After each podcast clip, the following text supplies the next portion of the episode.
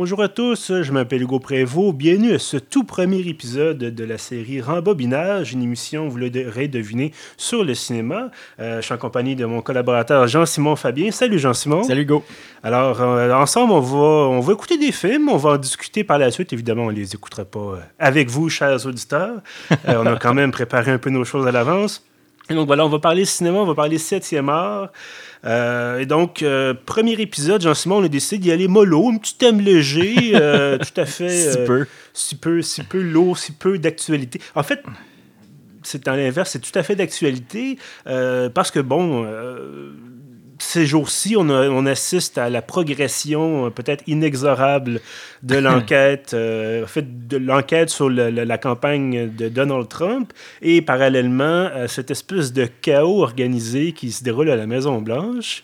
Et bon, on avait discuté, toi et moi, on, on jasait un peu de ça, c'est trouvé un premier film pour lancer cette série en oui, bien sûr. Et ça ne sera pas un film de, de Michael Moore. Non, effectivement, même si Fahrenheit 11.9 euh, est sorti récemment. Oui, il fait beaucoup jaser, mais on sent qu'il y a quand même des, euh, des forces qui s'organisent pour torpiller euh, la campagne de Trump euh, en vue de l'élection de mi-mandat.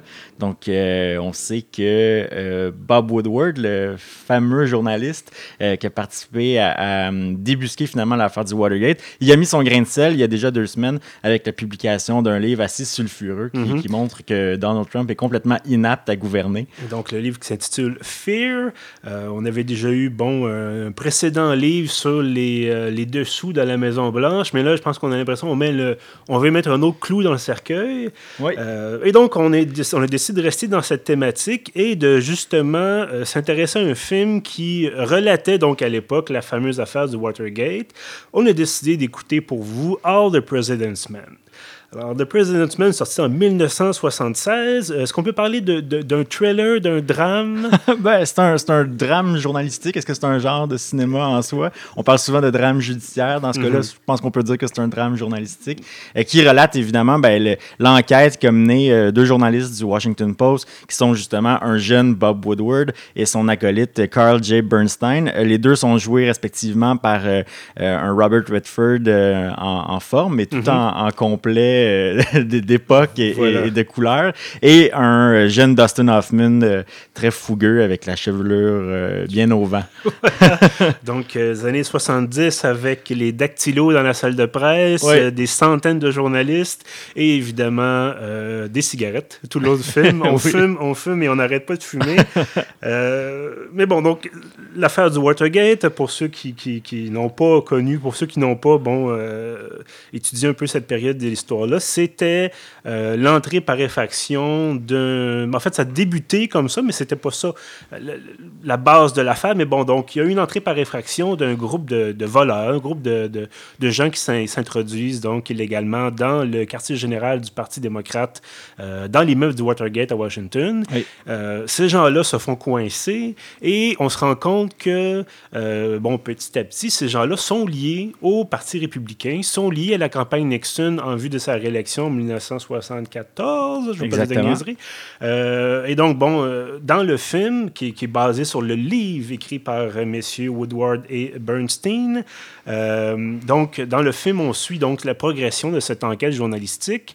une enquête un peu différente parce que, bon, on disait drame journalistique, il n'y en a pas tant que ça peut-être dans, dans, ce genre-là. Parce que, bon, on n'aura pas de, de, de course-poursuite folle dans les rues de Washington, on n'aura pas de, de fusillade, il euh, n'y a pas d'assassins. Euh, c'est vraiment, on suit donc nos deux journalistes qui, euh, qui font du journalisme qui Exactement. Oui. Euh, qui cherchent des sources, qui cherchent à faire confirmer des informations. Voilà, passent beaucoup de temps au téléphone, vont voir des gens, euh, se font fermer la porte au nez, euh, et donc posent des questions, essaient un peu de coincer des gens, euh, suivent le chemin de l'argent aussi. Bon, toute une question du financement là, dans, dans, ce film-là. en fait, c'est la deuxième fois que je voyais ce, ce, drame journalistique. Bon, je l'avais vu il y a quelques années, et plusieurs choses qui sont venues, qui sont venues me, qui m'ont surprise en fait. Bon, d'abord le fait que le film est sorti en 1976, seulement deux ans après la démission de Richard Nixon. Donc, euh, je ne veux pas dire abdication, on n'était pas jusque-là. Euh, mais donc, c'est ça, démission dans la foulée de l'affaire du Watergate. Bon, euh, il y avait toute une histoire aussi de. de, de bon, Watergate, c'est non seulement l'introduction, ben, c'est pas le bon terme, mais bref, l'entrée par réfraction dans la bâtisse, mais ça a développé, ça a développé, et on est arrivé à la pointe de l'iceberg. La pointe de l'iceberg, effectivement. Et euh, ce qui est arrivé éventuellement, c'est qu'on s'est rendu compte qu'il y avait des discussions secrètes dans le bureau ovale avec euh, le président et avec ses conseillers. Pour carrément torpiller la campagne du candidat républicain dès l'époque des primaires. Donc, ça commence vraiment en amont de, de, l'élection. Et puis, de, de ce qu'on comprend, c'est que les, les républicains avait un candidat en vue qui voulait, euh, qui voulait euh, affronter. Euh, donc, ils se sont arrangés pour torpiller la campagne de celui qui était le meneur avec des faux articles journalistiques, des fake news finalement, hein, déjà à l'époque. 40 ans avant le temps. donc, on créait des faux scandales sur le candidat et puis qu'il l'empêchait finalement de galvaniser ses troupes, de faire une, une, campagne de contenu et qui était toujours finalement dans la réaction à chaque fois qu'il arrivait sur son, sur son parcours de campagne pour la primaire. Ah, un nouveau scandale sur lequel il faut répondre. Donc, c'est quand même assez intéressant de voir que la politique à cette époque-là, ça jouait aussi déjà pas mal en bas de la ceinture. Ça jouait, ça jouait dur pas mal. Mais donc, c'est ça, on avait des discussions secrètes dans le bureau ovale et on s'est rendu compte que Richard Nixon enregistrait tout ce qui se disait dans le bureau ovale sur des bandes magnétiques. À l'époque, bon, on n'avait pas de, MP3 et autres. Euh, euh, ben, en fait, en même temps, en même temps, la technologie musicale, on est de retour au vinyle, donc je ne sais pas à quel point on a, progressé. Mais bref, donc on avait des bandes secrètes et euh, je pense que ce qui a un peu finalement coulé Nixon, parce que bon, il était déjà essayé de toutes parts, il y avait déjà des enquêtes, euh, mais ce qui a, ce d'après moi, coulé Nixon, c'est le fait qu'il manquait une bobine. Il y avait eu une discussion secrète qui parlait justement de torpiller. Bon, ça revenait sur cette histoire-là de torpiller la campagne du candidat démocrate. Et il y a eu, à un moment donné, on s'est rendu compte qu'il y avait soit une bobine, soit une section de bobine, c'est un peu flou dans ma tête, qui n'était pas là, même il y avait eu l'enregistrement quand même. Et bon, là, on voulait savoir, les journaux ont dit qu'est-ce qui se passe, où est, où est la bobine manquante, et ça a mené entre autres à cette fameuse déclaration de Nixon qui dit I'm not a crook. Euh, je ne suis pas un pourri. Euh, et bon, finalement, c'est un pourri. Alors. Euh, c'est lui qui le dit. Voilà. Mais donc, All the President's Men, sorti seulement deux ans après la démission de Nixon. le livre, bon, sorti, je pense qu'on se disait tout à l'heure, sorti en 1974. assez rapidement. La même année. bon, ce qu'il faut savoir également, ce livre-là, bon, All the Est le premier de deux livres écrits par messieurs Woodward et Bernstein sur l'affaire du Watergate. Le deuxième livre, bon, on n'a pas donné lieu à une adaptation en film. Euh, mais bon, existe quand même. Là, bon, je vois j'en ai même une copie là, ici à la maison, quelque part dans la bibliothèque.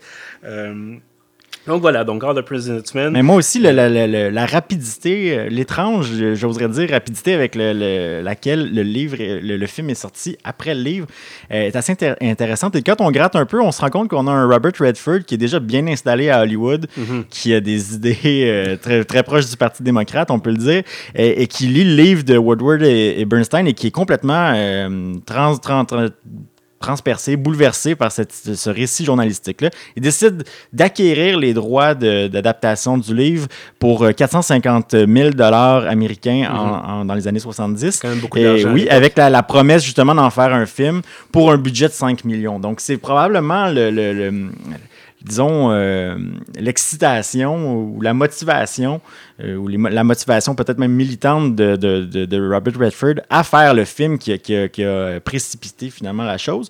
Et puis, l'histoire ne se termine pas non plus avec, euh, avec Nixon qui démissionne, mais il y a eu des procès qui se sont, mm-hmm. qui se sont terminés là, en 75 et jusqu'au début de, de 76. Donc, le film se termine justement avec il n'y aura pas de punch c'est un film historique, mais le film se termine avec des manchettes qui sont en train d'être écrites par, euh, par un scribe là, ou un. Je, pense un téléscripteur, c'est l'ancêtre du fil de presse. Ouais. voilà. Donc, les, les, les, euh, les euh, finalement, les manchettes nomment finalement les, les, les, proches de Nixon qui sont tombés dans, dans l'histoire. Donc, ceux qui ont organisé ce système de, de, de couverture hein, et de détournement de fonds pour justement faire cette campagne de salissage contre les démocrates.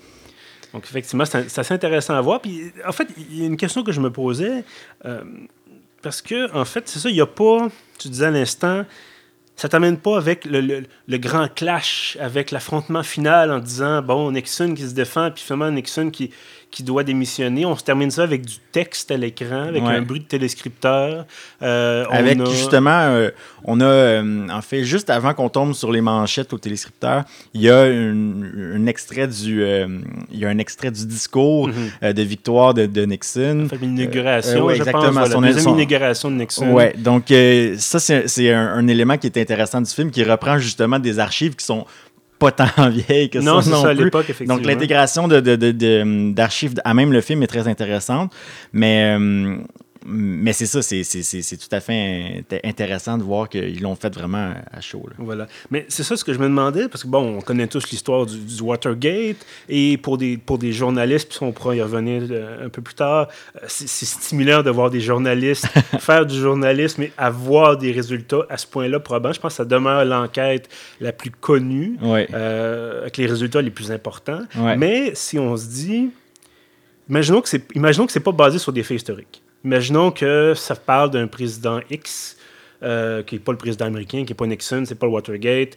Euh, est-ce que ça reste un bon film? Est-ce que ça reste un film intéressant? Euh, Mais ça reste clairement un film qui est qui est moins intéressant à réécouter aujourd'hui. Mhm. Euh, moi, ce que j'ai tout de suite remarqué, c'est que comme film de genre, si on, si on, on accepte que le drame journalistique est, un genre en soi, on se rend compte que ça n'a pas beaucoup changé. si on regarde euh, récemment, il y a Spotlight qui est, qui, qui est, paru. Encore une fois, on suit une équipe de journalistes, une équipe restreinte, leur lien avec leur chef de pupitre, la manière dont ce chef de pupitre-là doit faire pression sur les patrons du journal pour faire publier l'histoire et tout mhm. ça. Donc moi, ça, c'est quelque chose qui m'intéresse euh, au plus haut point. Bon, des formations professionnelles obligent. Euh, ça va être pareil pour toi, Hugo. Mais, mais euh, donc, donc c'est ça, on se rend compte que les codes de ce genre de film-là sont assez intangibles.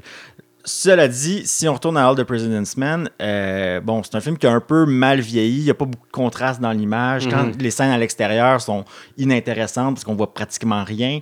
Euh, bon, c'est sûr qu'il y a eu un beau travail qui a été fait dans les décors à l'intérieur de la salle de nouvelles. Les petites unités là, de bureaux euh, de couleurs avec l'éclairage, c'est très beau, c'est très moderne. mais sinon, sur ses qualités formelles, c'est sûr qu'il y a le jeu des acteurs qui, qui, est incroyable. Euh, mais non, si c'est pas une histoire qui est. Euh, qui, était réelle, ancrée dans le réel, je suis pas sûr si on y retournerait aussi souvent. Moi, je pense que c'était la cinquième fois que je le voyais. Ah, bon, à ce point-là. Ouais. C'est intéressant aussi, tu parles de Spotlight, euh, qui était un très bon film, ça a gagné, ça a gagné des prix. Bon, c'est venu dire, relancer un peu l'idée comme quoi c'est essentiel d'avoir du journalisme d'enquête. Bon, malheureusement, les scandales sexuels euh, liés à l'Église catholique, ça se poursuit aux États-Unis, puis bon, ailleurs, mais surtout aux États-Unis. Euh, mais ce qui est intéressant aussi, selon moi, c'est de, de, voir que. Parce qu'aujourd'hui, bon, on fait des enquêtes, mais on fouille, on fouille en ligne, on va voir des, des, des sites Internet. Euh, si on, encore une fois, si on prenait un style plus moderne, puis on disait, bon, mais le film, c'est une heure de, de, temps, la personne est devant son écran, à faire des recherches. Elle, code un robot pour chercher des données ouvertes, puis à ce moment-là, elle tombe sur des résultats, puis pendant 35 minutes, vous la voyez jouer dans Excel, puis essayer d'arranger ses données pour avoir quelque chose de probant. Ça, on perd tout intérêt. Ouais, euh, Spotlight, c'était ça aussi, c'est d'aller voir des vieilles archives, d'aller parler à des gens, d'aller cogner à des portes.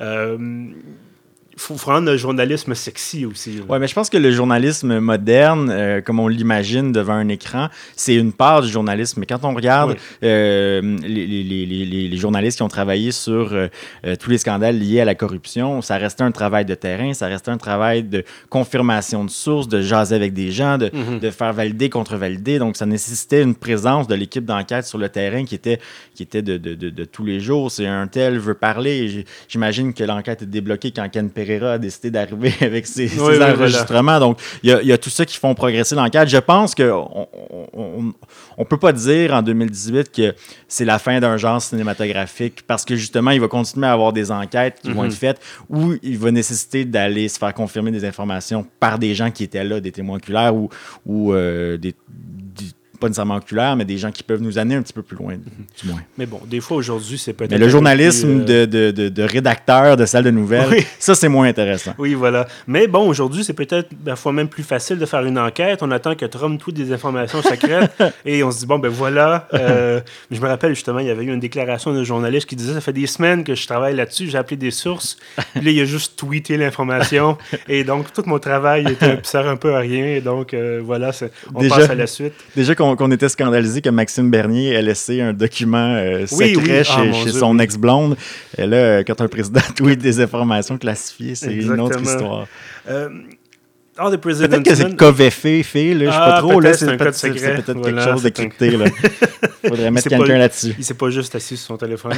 euh, bon, toujours dans, dans The President's Man, bien sûr, on a les fameuses scènes avec la source secrète, avec Deep Throat, qui est également, bon, euh, outre le titre d'un film pour adultes, euh, mais surtout, c'est ça, le nom de la source. Et euh, la source de, de Bob Woodward, et qui se rencontre dans, un, garage. Hein. Voilà, c'est ça, c'est le fameux cliché de la source secrète. Il se rencontre dans un garage, c'est la pénombre, il voit pas vraiment la face du gars. Euh, il prend deux taxis pour se rendre, il, change de chauffeur. il change de chauffeur, il veut pas se faire suivre. Euh, et même la scène où il y a un bruit à un moment donné, Bob Woodward se retourne. Bob Woodward se retourne et là, en revenant à sa position initiale, la source a disparu. Et je me dis, bon, c'est tout à fait cinématographique, ça fonctionne très bien au cinéma, mais dans la vraie vie, ça peut pas fonctionner. Non, surtout dans un garage. Dans un garage, t'entends le gars partir à la course. Puis là, tu dis, il n'y a pas le temps de sortir de la pièce. Je veux dire, je le vois courir. Pourquoi tu t'en vas? Puis c'est ça aussi, c'est un peu les, les, fameuses scènes où les gens, les protagonistes se rencontrent dans une place un peu abandonnée, industrielle. Puis ils ont tous mis 20 minutes à y aller en voiture après ça, c'est fini. Mais là, la scène coupe, et nous, on voit pas la suite. Moi, j'imagine la suite. Bon, ben, je te suis ou tu me suis? Il y a une euh, scène qui fait pas trop, qui fait pas trop de sens. Euh, Bernstein appelle Woodward chez lui. Mhm. et il s'est assoupi sur son lit. Puis là, euh, Bernstein lui demande Et puis ton, ton rendez-vous avec ta source Puis il était comme Oh merde, j'ai oublié. donc il s'est endormi. Donc là, il se rend en deuxième vitesse à, son lieu de rencontre. Et la source est encore là. On s'imagine que la source n'aurait pas resté là plus de 15 minutes, surtout si, bon, le message que, que, la source lui dit à, à ce moment-là, c'est que bon, peut-être que leur vie est en danger ou quoi que ce soit. Euh, la, la, la, pression se referme sur le petit groupe. Donc, euh, moi, si j'avais été une source, j'aurais pas passé deux heures à attendre. j'aurais comme dit, bon, on va, on va remettre ça. Effectivement, mais bon. C'est un film aussi. C'est un film, effectivement. Faut créer un peu de tension. Faut ça cinématographique. Euh, à quel point est-ce que ça s'est vraiment passé comme ça? J'imagine que dans la vraie histoire, puis même si on en, a, on en voit une partie, mais dans la vraie histoire, ça a dû être beaucoup plus de jours et d'heures à éplucher des documents, à, à ne pas pouvoir parler à des gens parce que ces gens-là ne veulent pas parler. Euh, on enlève, encore une fois, on disait, bon, le journalisme d'enquête aujourd'hui, c'est peut-être moins sexy. Le journalisme d'enquête à l'époque, c'était certainement pas toujours sexy non plus. Ah non, j'étais frappé. Il y, a, beaucoup plus d'appels téléphoniques au début du film, mhm. euh, mais ça coupe un rythme hein, quand, euh, dans les années 70, on fait un numéro de téléphone avec le téléphone à roulette. J'étais comme, mais mon Dieu, c'est domaine interminable. Est-ce qu'il va faire son appel? là, ils se disent, ah, ils prennent les notes avec un calepin. Après ça, ils, viennent, ils vont voir leur rédacteur en chef en disant, j'ai la, j'ai, I have the tape. Le verbatim verbatim. Oh, mais t'as griffonné quelque chose. Je, me suis, je me suis questionné à savoir si les téléphones au journal n'étaient pas tout le temps en train de rouler sur des. Sur, sur, des enregistreurs, peut-être, parce que ça serait je veux dire, ça existait magnétophone à l'époque. Tu aurais pu le brancher sur un téléphone puis dire t'enregistres la conversation. Tous les téléphones du journal sont, sont, sont enregistrés. C'est bon pour les assurances du journal, j'imagine. Ah, peut-être aussi. Puis bon, il y a également un nombre étonnant de gens euh, au journal qui sont sortis avec des. ou qui ont fréquenté des gens du Parti républicain et là qui peuvent donner des informations euh, secrètes euh, sur la, pour, pour faire avancer l'enquête. Mais bon, on va enlever peut-être, on va faire abstraction sans doute de tous les petits, des petits accros là, du film parce que ça reste encore une fois, toi et moi, on est journalistes. Euh, bon, toi, ça fait cinq fois, donc peut-être l'excitation est passée un peu. Mais ça faisait quand même très longtemps que je l'avais vu. Mais, tu sais, ben, je l'ai réécouté récemment et j'ai dit, ah oui, c'est, tu sais, faut fouiller l'information, puis oui, on va faire tomber les méchants, puis on va, ah oui, vous avez progressé, ça, c'est important, puis ah, vous avez noté ça, puis ça, c'est une bonne chose, puis faut aller, aller parler à vos sources, puis ah oui, vous avez. Bon, encore une fois, ça reste un film. Ouais. Euh, mais on, Et encore une fois, quand on retourne ensuite le lendemain au travail et qu'on écrit un texte sur, les, sur, les coyotes dans Unsick ou, oui, voilà, euh, voilà. sur, sur, les pitbulls, on se sent un petit peu les, moins. les entraves à la circulation ah, à Montréal. ça, c'est important. Oui, mais je, pourrais je peux te garantir qu'à chaque semaine, c'est Turco qui est en travaux. Ouais, Quelle surprise. Ah, oui. Euh, mais bon, il faut, faut faire ce, journaliste, c'est un service public d'habitude. Tout à fait. Euh, c'est important de faire les petits dossiers comme les gros, mais c'est sûr que tu t'as écouté All the President's Men, puis tu dis, ouais, moi aussi, je veux débusquer la corruption, puis on te demande de faire un texte faisant travaux routière. Comme, ah. peut-être peut demain. peut-être demain. peut-être demain. Donc, le scandale, le scandale Richard Nixon, bon, on peut pas non plus passer sous silence le film Frost Nixon, sorti en 2008, euh, réalisé par Ron Howard, qui est un peu, qui n'est pas la suite comme telle, mais qui s'inscrit donc dans la foulée du scandale. C'est une série d'entrevues avec un journaliste, je pense, britannique. Oui qui est joué par Steven Merchant. Je pense que c'est ça, oui. Je pense que oui. Donc, réalisé par Ron Howard. Le film est donc, c'est ça, une série d'entrevues entre euh, Mr. Frost et Richard Nixon, qui est, bon, euh, est à la retraite, euh, qui est évidemment démissionné, là, mais qui est donc qui a été pardonné par, par son successeur assez rapidement, merci. Et donc, qui, donc, est amené à se prononcer sur le, le, scandale du Watergate. Et je pense que ça dure, bon, là aussi, on a une structure de film assez atypique euh, qui rappelle plus les films de l'époque, c'est-à-dire on n'a pas tout le temps une pression pour qu'il y ait une tension. On, a on, sait évidemment que le journaliste va essayer de pousser Richard Nixon à parler du Watergate. Et on sait qu'il va, il va essayer de pousser à admettre sa culpabilité, parce que Nixon n'a jamais vraiment admis sa culpabilité dans cette mm-hmm. affaire-là. Et donc, on, on dit, ah, est-ce qu'il va réussir à le coincer? Est-ce qu'il va réussir à le faire parler? Mais ça reste un film où deux personnes se parlent, une en face de l'autre, et c'est à peu près ça. Euh, encore une fois, on n'a pas de, de, de, de course-poursuite, on n'a pas, bon... Euh, Mais c'est un film qui est intéressant euh, parce que Frost Nixon, c'est aussi la politique à l'ère de la télévision. Oui. donc là, on, n'en parle presque pas dans, dans the President's Men. En fait, on, on voit que les journalistes Woodward, Bernstein sont rassemblés dans le bureau du, directeur du journal et puis ils regardent la télé euh, en train qu'ils reprennent finalement leurs informations. Mais c'est le, seul, le seul euh, moment dans le film où on se rend compte que la télé est présente. On se rend compte que le, journal, finalement, le Washington Post est en vase clos un petit peu. C'est très différent d'aujourd'hui. Oui, tout à fait. Mais Ross Nixon a fait une très bonne, euh, très bonne, un bon travail finalement pour montrer l'importance de la télévision même à, ce moment-là. Puis on se rend on, sait, la télévision, ça, a été énorme euh, dans l'Amérique d'après-guerre. Euh, mm-hmm. Quand c'est arrivé dans les chaumières, tous les gens étaient littéralement scotchés sur, la télé. Euh, l'offre aussi télévisuelle était moins grande. Puis de voir ce, personnage-là, je pense que M. Frost, qui était d'ailleurs joué par Michael Sheen, je viens de ah, voir, il me semble que c'était un animateur de variété. Hein. Il ne faisait pas normalement des, entrevues politiques. Donc, il y a tout ça aussi. bon, le, président lui accorde en se disant, bon, c'est un, journaliste de variété. Donc, je vais moins me faire talonner, il est mhm. britannique, finalement, lui, je veux relancer sa carrière. Donc, il y a aussi l'histoire humaine hein, qui est derrière ça mhm. qui est super intéressante. Effectivement.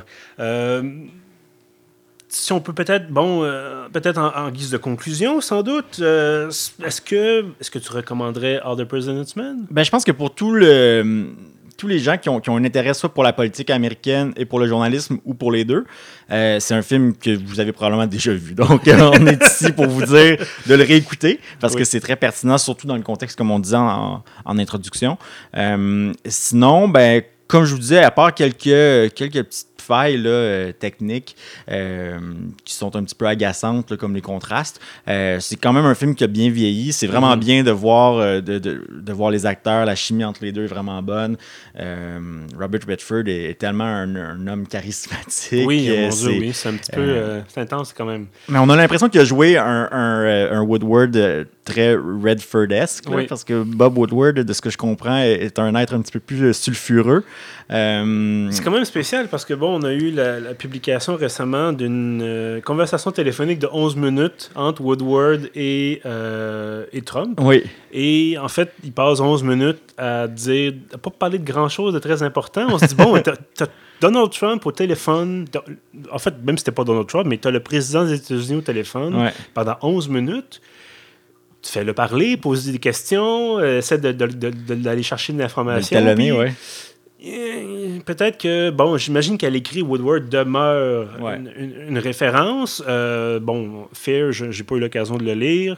Parce qu'en fait, quand le livre est sorti, on se dit, bon, ben, ça vient exactement confirmer ce qu'on se disait de la Maison-Blanche. On n'a pas nécessairement besoin de relayer ce qu'on a lu dans, justement, dans le Post, dans le Times, dans le. Euh, mais c'est ça, de Woodward c'était peut-être un petit stunt aussi, la conversation avec. Euh, puis je veux dire, lui, il était assis sur ses, sur ses informations. il n'était pas pour non plus. Euh, Brûler son matériel. Exactement. Euh, Mais donc, grosso modo, il lui disait à, Trump, il lui disait ben voici ce que j'ai en main, grosso modo. Voulez-vous commenter? Exactement. Mais donc, tu recommanderais All the President's Men? Oui, tout à fait. Ben, c'est ça. Pour, euh, pour, pour euh, l'importance, je pense, du sujet qui, qui, a été le Watergate, pour, pour euh, cette, cette, belle incursion-là dans les années 70, pour les personnages, pour le jeu des acteurs, euh, je pense que ça vaut absolument la peine d'y jeter un coup d'œil. Et puis, je dirais même que, hormis encore une fois les, les petits détails techniques, c'est un film de 76, mm -hmm. mais qui aurait pu être fait en 86 parce que de toute façon, c'est un film qui met en scène les, le début des années 70. Donc, j'ai l'impression que euh, il montre exactement une décennie. Mm -hmm. Puis l'année où, il a, où il a été fait, finalement, ça, ça, plus trop. Là. On fait des films en 2018 sur les années 70, oui. puis on a ce même souci du détail-là pour bien re représenter euh, la décennie. Alors, euh, non, c'est vraiment intéressant. Puis euh, moi, je pense que j'ai su le, en quelle année le film avait été fait la troisième fois que je l'ai écouté. Ah, donc, c'était juste ça mon point. Mais, fait que bon, on peut dire peut-être que si l'on tournait en 76, ça a dû leur coûter moins cher en recherche historique que si l'on tourné en 86. Ouais. Euh, et pour retrouver des objets de l'époque, et des, des, des, des, décors, des couleurs, des costumes. Euh, ceci étant dit, moi aussi, je recommanderais fortement euh, All the President's Men. Bon, évidemment, toi et moi, on est journalistes. euh, c'est dur un peu de passer à côté. Euh, encore une fois, je dis, comme je disais tout à l'heure, ça reste, selon moi, il y a eu d'autres scandales, il y a eu d'autres affaires, euh, il y a eu d'autres exploits journalistiques, mais c'est dans l'imaginaire populaire, en tout cas certainement en Amérique du Nord, c'est le scandale qui a marqué, qui représente l'enquête journalistique. Ouais. Euh, N'en déplaise à Spotlight, là, qui est un très bon film. Ouais. Euh, ce film-là, avec justement Redford, avec, avec uh, Hoffman, euh, qui sont deux, deux très bons acteurs, c'est quelque chose de flamboyant un peu. Ouais. Et euh, autant, comme tu disais, bon, il y a des petits accros, autant effectivement ça vieillit en partie.